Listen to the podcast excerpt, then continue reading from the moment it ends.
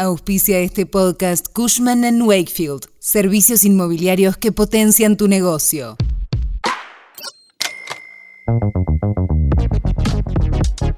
El ministro de Economía, Sergio Massa, está dispuesto a analizar una baja progresiva de retenciones que hoy pesa sobre las exportaciones de granos. Eso sí, se pondría en práctica si es electo finalmente presidente el próximo 10 de diciembre. Te contamos más detalles. Cuando arranca el día en el tren volviendo a casa o mientras salís a caminar, nosotros te contamos qué pasa y te hacemos la economía más fácil. Soy Melina Greco y esto es Economía al Día, el podcast de El Cronista. Seguinos en nuestro canal de Spotify y escuchanos todas las mañanas.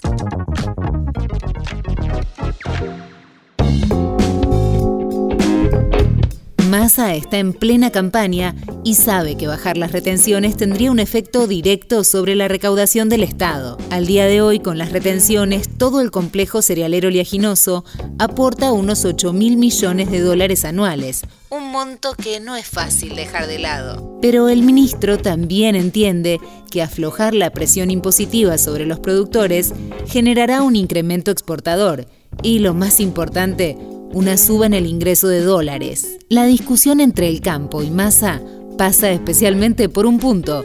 Hay acuerdo a grandes rasgos en cuanto al camino a seguir, pero la cuestión es cómo implementar las nuevas reglas. Primero, porque un sector de los productores pretende que se pase de 33%, lo que paga el sector sojero, a cero, así, de un solo golpe. La otra mirada es ir a una reducción gradual de esta carga impositiva, aunque habrá que ver qué tiempos y porcentajes se manejan. Nadie espera que se corra velocidad de la luz, pero sí que se establezca un cronograma de baja. Donde sí hay consenso es en los productores que pretenden que se elabore y apruebe una ley donde se dejen asentadas las nuevas condiciones. Otro de los puntos que habrá que ir viendo es hasta dónde se está dispuesto a bajar las retenciones.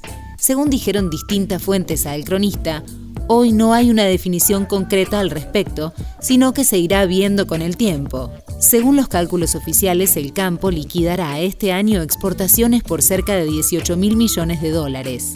Aunque la expectativa está puesta en la capacidad que ahora tiene el sector y que podría sumar unos 8.400 millones de dólares, clave para reforzar las reservas del Banco Central. ¿Y vos qué opinás? Esto fue Economía al Día, el podcast de El Cronista.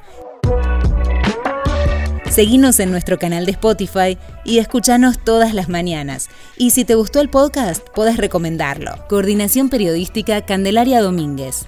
Producción SBP Consultora. Hasta la próxima.